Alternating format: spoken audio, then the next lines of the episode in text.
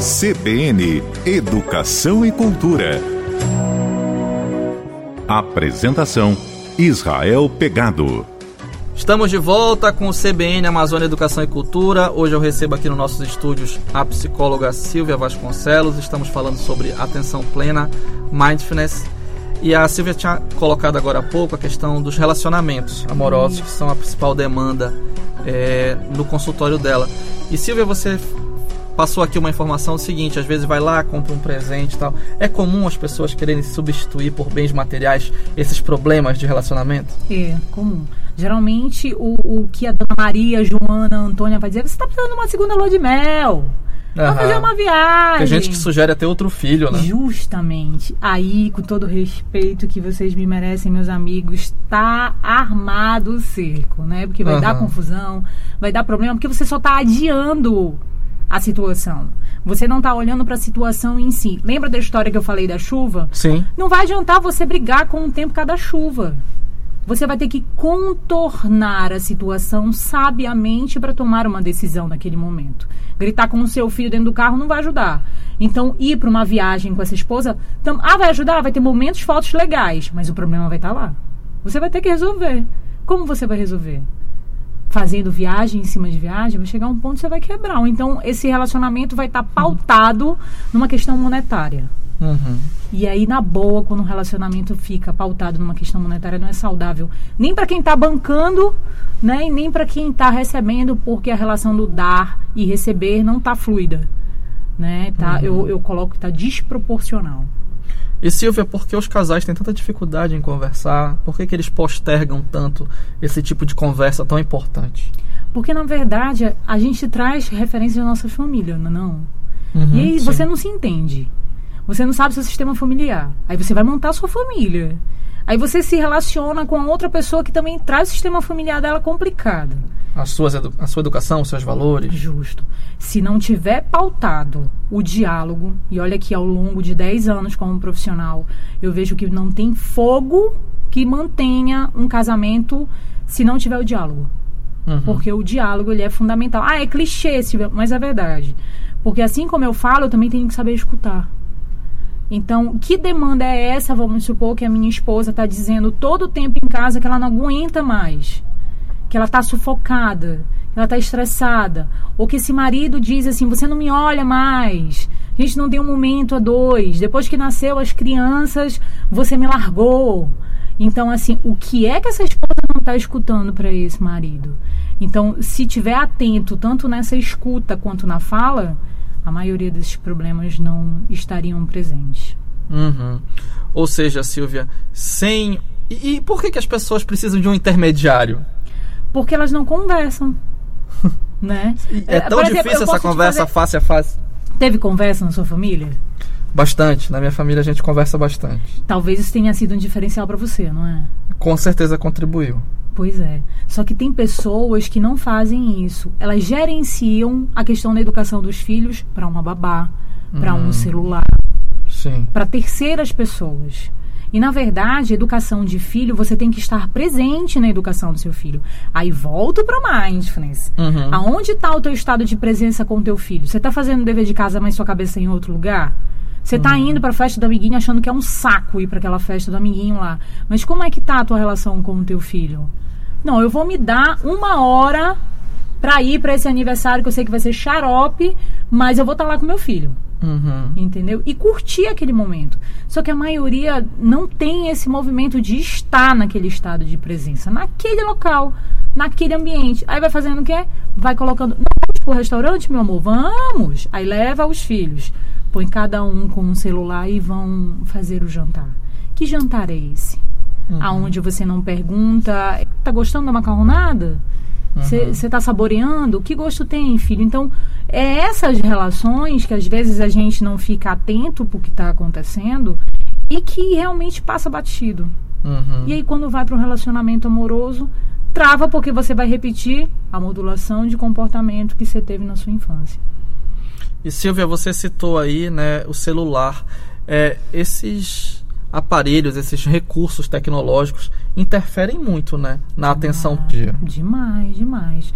Não é à toa que já é reconhecida a dependência já do uso do celular, né? Então, assim, a maioria das crianças não é que vai acabar com o celular. A internet não, não tem mais, não tem mais como voltar atrás Uhum. na tecnologia. É daqui para frente, mas aí que maneira você usa esse bom senso? Você está se alimentando olhando o celular, você está tomando café, você está conversando com alguém olhando o celular. Quanto tempo você fica sem o celular? Que maneira você usa esse recurso do celular com os seus filhos no dia a dia? Né? Porque se o celular é a ferramenta da vírgula, imagina como é que vai ser essas relações. Então, assim, para mindfulness, o barato é esse, é você estar tá trazendo todo o tempo a percepção para você. Porque o sucesso é o interno. Se você percebe como você está respirando no momento de raiva, você já tem ferramentas de como lidar com esta raiva. Se você está respirando de uma maneira aonde você vê que você está nervoso, você vai desenvolver através de mindfulness ferramentas para você lidar com essa ansiedade e esse nervosismo. E aí várias situações vão te atravessando ao longo do tempo. Você está ouvindo o CBN Amazônia Educação e Cultura, hoje aqui com a psicóloga Silvia Vasconcelos, ela que é psicoterapeuta de casal, também é psicoterapeuta infantil e ela tem experiência clínica diversa com ansiedade, depressão, dificuldade de relacionamento, transtornos de humor e de personalidade. Trabalha com abordagens baseadas em evidências, atualmente trabalhando com psicologia positiva, práticas em mindfulness e compaixão. Como adquirir essas habilidades, Silvia? Acho que é isso que todo mundo quer saber. É prática.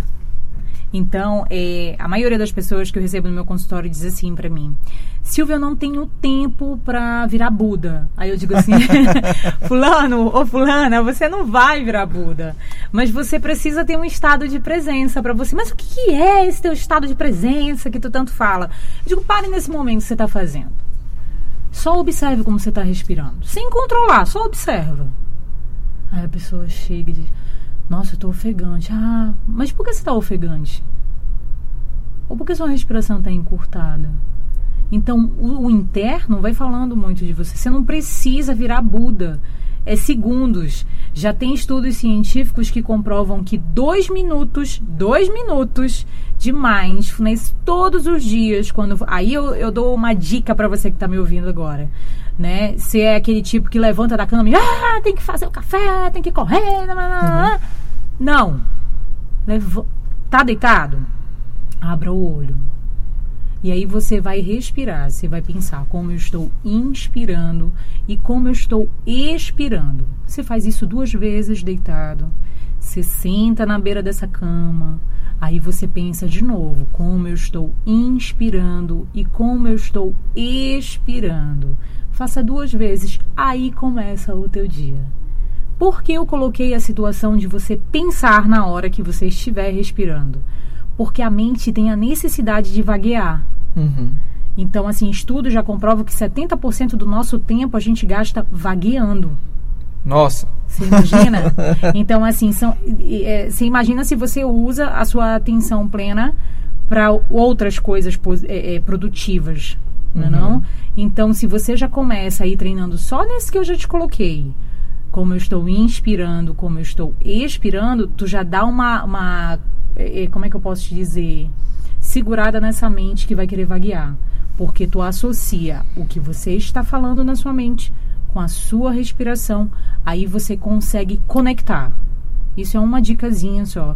E que dentro do programa de oito semanas, você faz várias formas, desde o andar, o se alimentar, o, o se apresentar em público, na hora que você está com raiva, na administração dos seus sentimentos.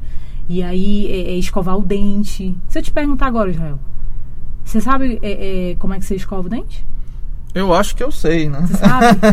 Como é que é, Israel? Já na horizontal, depois na vertical. Mas tu alguma vez tu já paraste num processo para observar como tu estavas escovando esse dente? ah, não, é intuitivo, né? É automático, digamos assim. Então, a maioria das nossas ações estamos no automático. Uhum. Nós estamos fazendo. Precisamos sair do automático. Precisamos. Precisamos sair. Ah, mas eu não posso planejar? Pode, você pode. Você deve. Você só precisa aprender, e aí eu adoro a, a, a frase do John Kabat-Zinn, que ele diz assim: você não vai mudar o curso das ondas, você vai aprender a surfar nelas. Então, quando você aprende a surfar com o teu momento presente, com o agora, isso sim faz a diferença para a tua vida.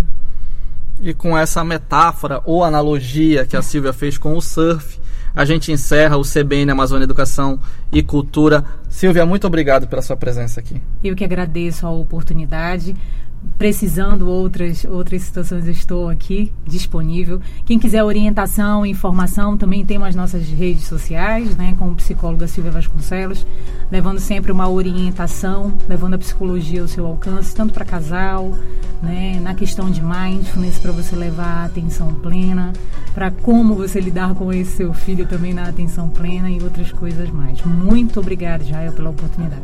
Silvia Vasconcelos, eu que agradeço. E assim a gente encerra o nosso CBN Amazônia Educação e Cultura de hoje. Você fica agora com as informações de todo o país que chegam pelo repórter CBN e logo na sequência o CBN Amazônia Esporte. Muito obrigado a você pela companhia. CBN Amazônia Belém.